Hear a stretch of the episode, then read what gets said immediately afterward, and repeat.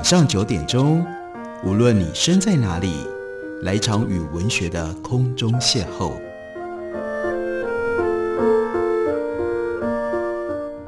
杨照谈书，邀您一同遨游文学世界，认识古今中外的经典之作。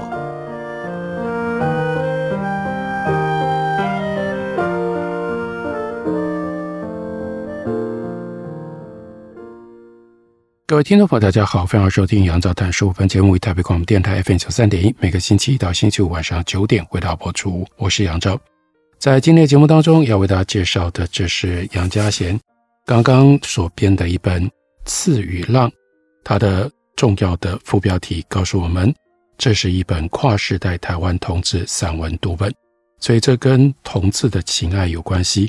另外，这是跨时代的性质，也就表示。在几十年的当中，有着不一样的性倾向的人，他们在台湾曾经有过各种不同的遭遇。那透过文学，尤其是散文性，带有高度自传性以及内在情感的方式，做了特殊的记录。而杨家贤呢，用这样的一种观念去选这些散文作品。他说，在同志主题书写当中，我们看到加倍的躁动，加倍的困惑，看到心狂烈爆炸。身体永不厌止，灵魂内向崩塌，把理应长长的一生来不及似的活。同志主题在文学当中早已成为广受承认的类别。时至今日，不单单写同性或其他非异性之恋的无助无奈，不单单写认同挣扎以及人言自演的社会处境，还可以读到同志怎么中年，怎么老，怎么面对病痛长照和生养后代的愿望。怎么穿衣，怎么读书，怎么战斗，风水倒转，同志不是只能够沉沦发狂和自杀，不必去美国也能够做自己，出书出柜可以附上全家福，还能够成功经营亲密的关系，教导广大同性异性恋人们，爱情真的有道理，可以说可以做。当然，必得要强调的是，某部分的开放比从前更多的理解，不代表黑暗已经清零，也不等于从此。阳光正向，性向不再逼人面临存亡交关。毕竟反同保守力量渗透教育与政治，动作频频，到处也都存在着打不开的家族死结、生命监牢。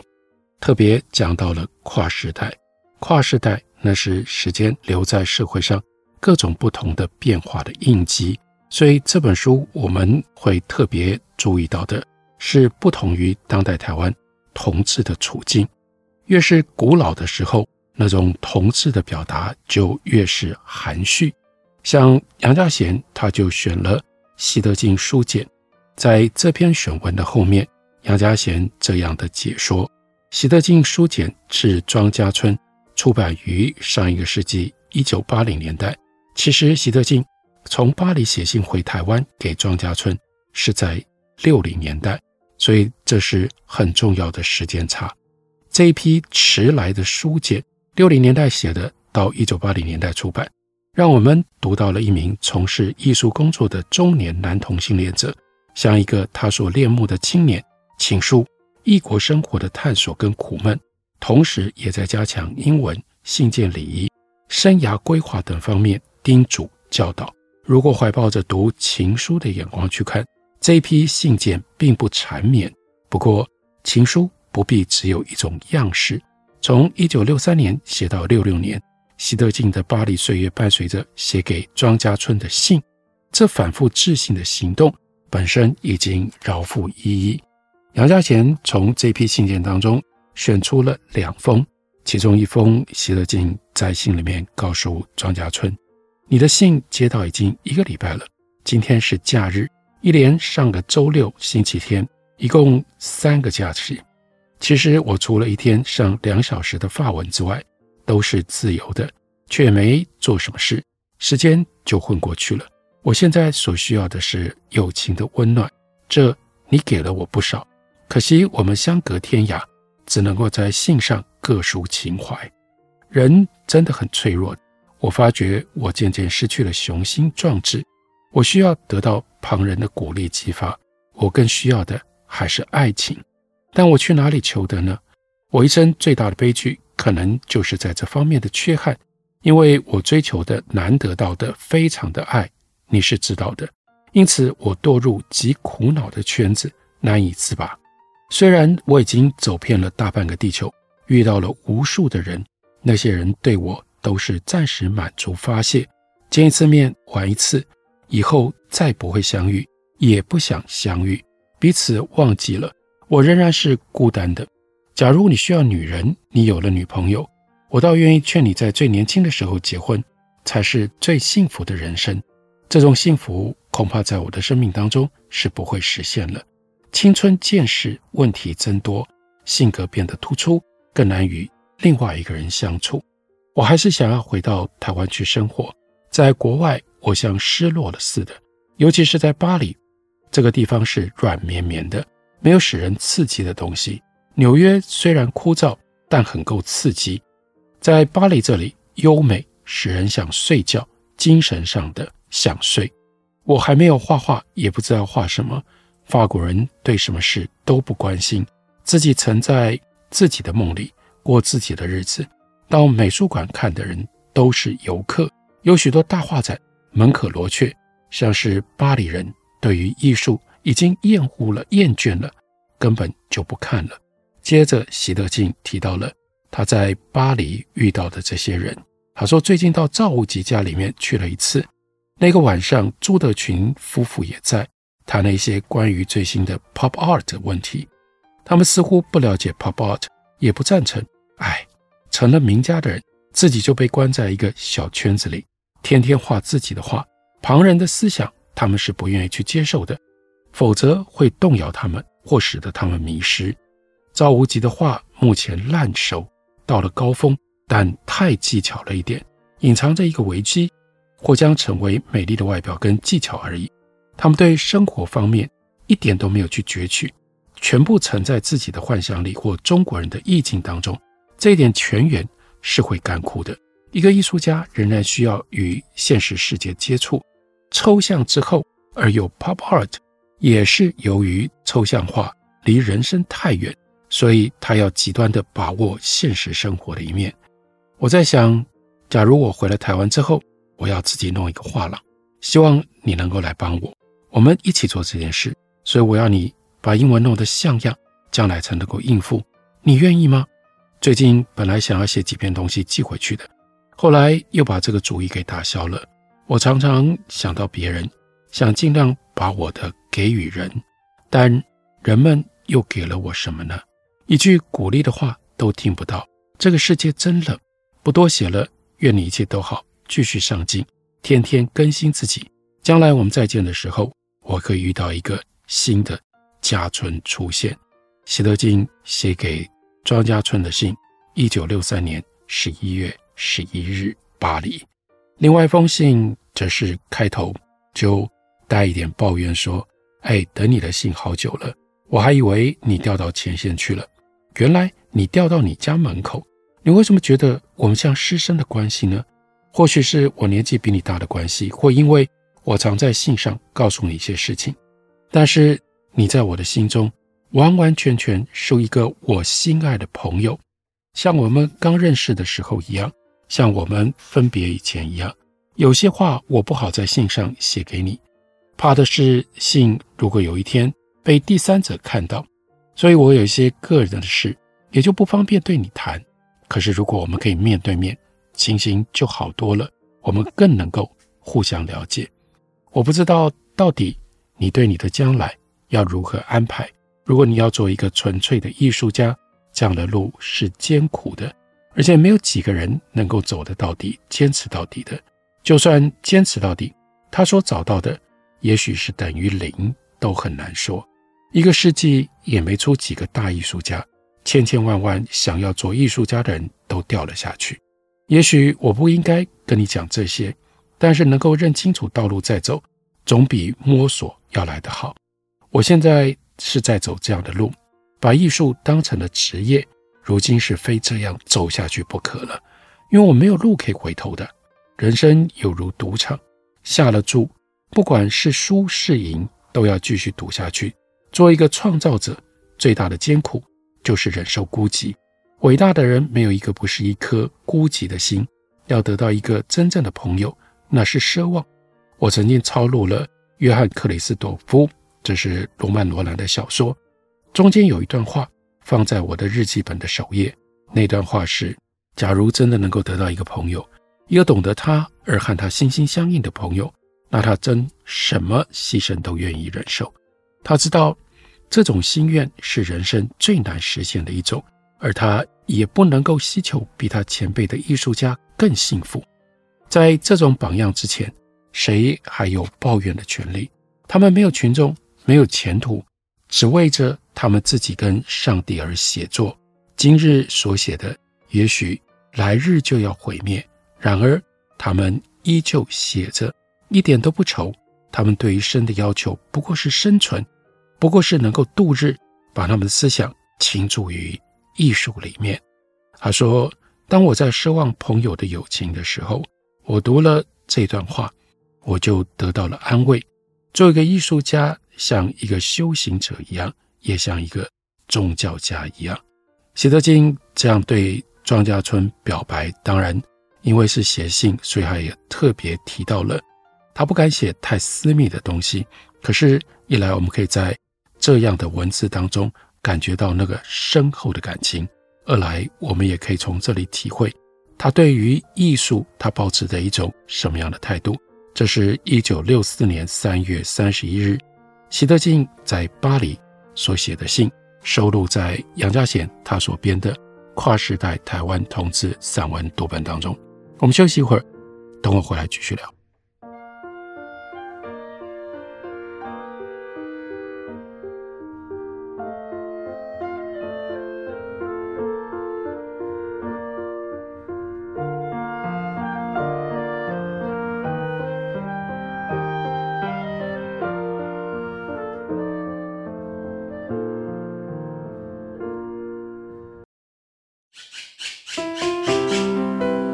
大家好，我是刘克香。亲近自己的城市，找回城市的温暖。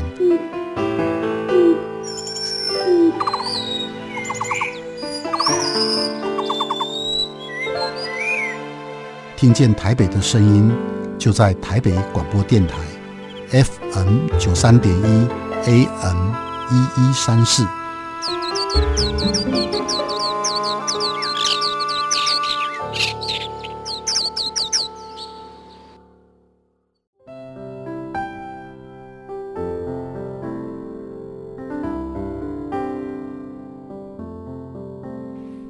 见台北的声音，拥有颗热情的心，有爱与梦想的电台，台北广播 FM 九三点一。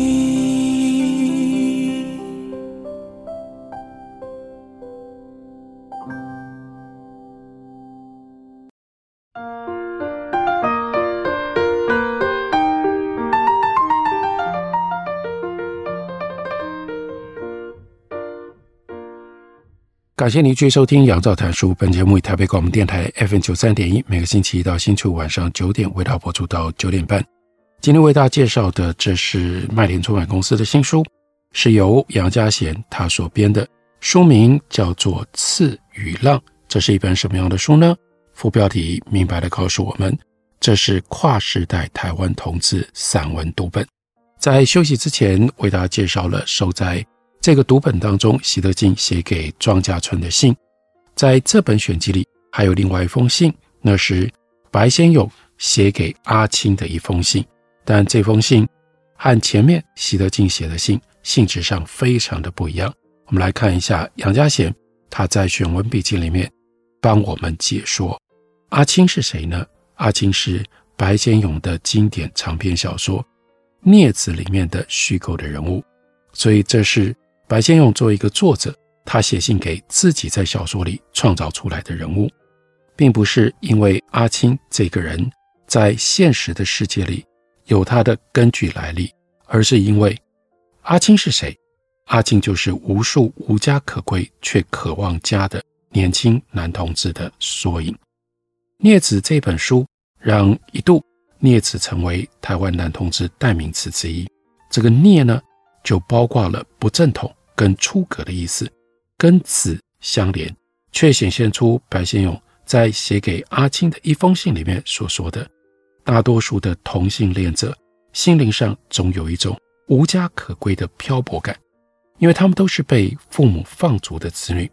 同性恋爱被视为是无法完成现在的子，那就是将来的父，也就是将来的主这一生命的程序，因此呢是缺失的子代。所以白先勇这一封信要告慰这些离家流浪的孽子，终有一天能够寻觅到长久的伴侣，跟能够得到父亲的接纳。除此之外，这封信写出了另外一个角度，就是希望。在这样受苦的人也能够体会跟了解他们的父亲，父亲所受的痛苦创伤绝不在你之下。聂子同时照看了父与子两代的孤独。那白先勇就透过写信给阿青，仿佛上一代的青春鸟写给下一代，也暗示了异性恋宗法家庭之外另一种家，那就是同性恋彼此缔结的网络。它的存在的事实以及更广大的可能性，在信里面，白先勇开头就说：“我写这封信想跟你谈一谈一些问题，这些问题可能正在困惑着你。我不能说对每个问题都有现成的答案，我只能够凭借我个人对于人生的观察以及体验，给你一些提示，帮助你去寻找你自己认为可行的途径，让你可以踏上人生的旅程。”我知道你已经经历了你一生当中心灵受到最大震撼的那一刻，那一刻你突然面对了真正的自己，发觉原来你背负着跟大多数人不一样的命运。那一刻你可能会感到你是世界上最孤独的人，那突如其来的彷徨无助，那莫名的恐惧跟忧伤，恐怕不是你那青涩敏感的十八岁年纪所能够负荷以及理解的。当青春期如狂风暴雨般侵袭到你的身体跟你的心灵的时候，你跟其他正在成长中的青少年一样，你渴望另一个人的爱恋以及抚慰，但是你发觉你爱慕的对象跟你是同样的性别，你一时的惊慌失措恐怕不是短期间之内能够平复的。你无法告诉你的父母，你也不愿意告诉你的兄弟，就连你最亲近的朋友。也许你都不肯让他知道，因为你从小就听过从许多人们的口中对这种爱情的轻蔑跟嘲笑，所以你把这份不敢说出口的爱深藏在心底，不让人家知道。这份沉甸甸压在你心上的重担，也就是你感觉到孤绝的来源，因为没有人可以跟你分担你心中的隐痛，你得自己背负着命运的十字架，与与。独行下去，可是我要告诉你，阿青，阿青，在你之前，也会在你之后，世界上还有不少人跟你命运相同，他们也像你一样，在人生的崎岖旅途上步履维艰的挣扎过，有的失散了，走上自我毁灭之途。据统计，同性恋者的自杀率以及酗酒倾向比一般人高，因为他们承受不了社会的压力。无法解除内心沉重的负担。旧金山是美国同性恋者比例最高的城市，但也是自杀率最高的城市之一。已经有上千个人，大部分都还是年轻人，从 Golden Gate 那个金门桥上坠海而死。有的一辈子都在逃避，不敢面对自己，过着双重的生活。但也有不在少数的人，经过几番艰辛的挣扎。终于接受了上天赋予他们特殊的命运，更有的还化悲愤为力量，创造出一番事业来。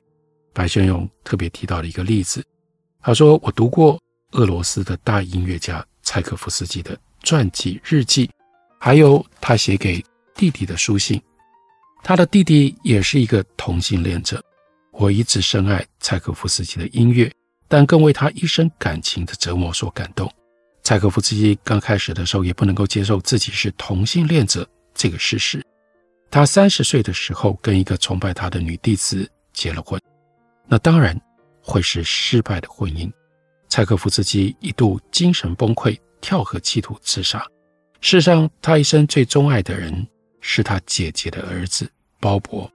鲍勃少年的时候，柴可夫斯基已经跟他发生了深厚的感情，两个人之间既有父子之情，又兼师生之谊，日后更变成了一对相依为命的情侣。这真的是非常特别的关系跟感情。柴可夫斯基在他日记上写着：“我是如此的深爱着他，真可怕。一刻见不到巴勃，他就要感觉到令人无法忍受的寂寞。但是。”社会道德跟伦理规范又常常使得他内疚自责，于是他把满腔的幽怨跟哀伤都写入了《悲怆交响曲》，那是柴可夫斯基人生最后的了不起的作品。在写完这部作品之后，没有几天他就去世了。最后的杰作也是压卷之作，这一首不朽的乐章就是要献给鲍勃的。柴可夫斯基死了之后，那鲍勃怎么办呢？他也就自杀身亡了，因为他也不能够忍受失去了他舅舅呵护爱怜的生活。白先勇接着又说：“我当然还可以引很多历史上的名人，从苏格拉底、亚历山大大帝、米开朗基罗到惠特曼来作为例子，说明他们虽然天生异禀，但仍然可以成为人类精神文明的缔造者。”不过，毕竟他们是少数中的少数。阿青，阿青，我希望你明白的是，当你发觉你的命运跟别人不一样，跟常人不一样，你就必须要面对它，接受它。逃避、怨恨、自怜都没办法解决你终身的难题。我并不是说接受了你的命运以后，你的路途就会变得平坦。相反的，我要你知道，你这一生的路都不会好走。因为这个社会不是为你这种少数人设计的，社会上的礼法习俗道德都是为了大多数人而成立的，因此你日后遭受到的歧视、讪笑，乃至于侮辱，都可以预料得到。因为社会上一般人对于少数异己难免有排斥、畏惧的心向，但你接受了你不平常的命运，接受了你自己之后，至少你维持了。为人做人的基本的尊严，你可以诚实努力的去做人。只有在人的这个基本条件下，你可以抬起头来，跟大家站在同一条线上，人生而平等。这是几个世纪以来人类追求的理想，也是近年来全世界同性恋人权运动追求的目标。那些参加运动的人，并不是向社会呼吁同情，更不是争取特权，他们只是干嘛呢？向社会。讨公道，要还给他们作为人的基本的尊严。他在一九九零年代前期写这封信的时候，他就特别提到，美国同性恋人口最多的城市纽约，终于通过了反对歧视同性恋法。这项法律，纽约的同性恋者是经过了长达十五年的艰苦奋斗，才终于让这个法案在市议会当中通过。此后，纽约的同性恋者有了法律的保障。不必再畏惧会受到居住、工作等等的歧视了。在人的生活感情当中，我想同性恋、异性恋都是一样的。哪一个人不希望一生当中有一段天长地久的爱情，能够寻到一位终身不渝的伴侣？尤其在你这种敏感而且易受伤的年纪，阿青，阿青，我了解你是多么希望有这么一位朋友，寂寞的时候抚慰你。沮丧的时候鼓励你，快乐的时候跟你一起分享。我听到不少同性恋青少年抱怨，人心善变，持久的爱情无法觅得。本来青少年的感情就像晴雨表，时阴乍晴，何况是不敢说出口的爱，在社会礼法重重的压制底下，当然就更难开花结果了。异性情侣有社会的支持，家庭的鼓励。法律的保障，他们结成了夫妻之后，生儿育女，建立家园，白头偕老的机会大得多。但即使如此，天下怨偶不也还是比比皆是吗？美国加州的离婚率在九零年代高达百分之五十，而同性情侣一无所事，互相唯一可以依赖的就只有彼此的一颗心，人心为鬼，瞬息万变。要一辈子长相厮守，那得要经过多大的考验跟修为，才能参得正果？阿青，阿青，也许天长地久可以做如此解。你一生当中只要有那么一刻，你全身投入去爱过一个人，那一刻也就是永恒。你一生当中有这么一段路，有一个人跟你互相扶持共御风雨，那么那一段也就胜过终身了。有些孩子因为感情上受了伤，变得愤世嫉俗、玩世不恭，他们不尊重自己的感情，当然也就不会尊重别人的。最后，他们伤人伤己，他们的心灵变得枯竭早衰，把他们宝贵的青春任意挥霍掉。阿青，阿青，我希望你不会变成如此。即使你的感情受到挫折，你不要忘了，只要你动过心，爱过别人，你的人生就深厚了一层，丰富了一层。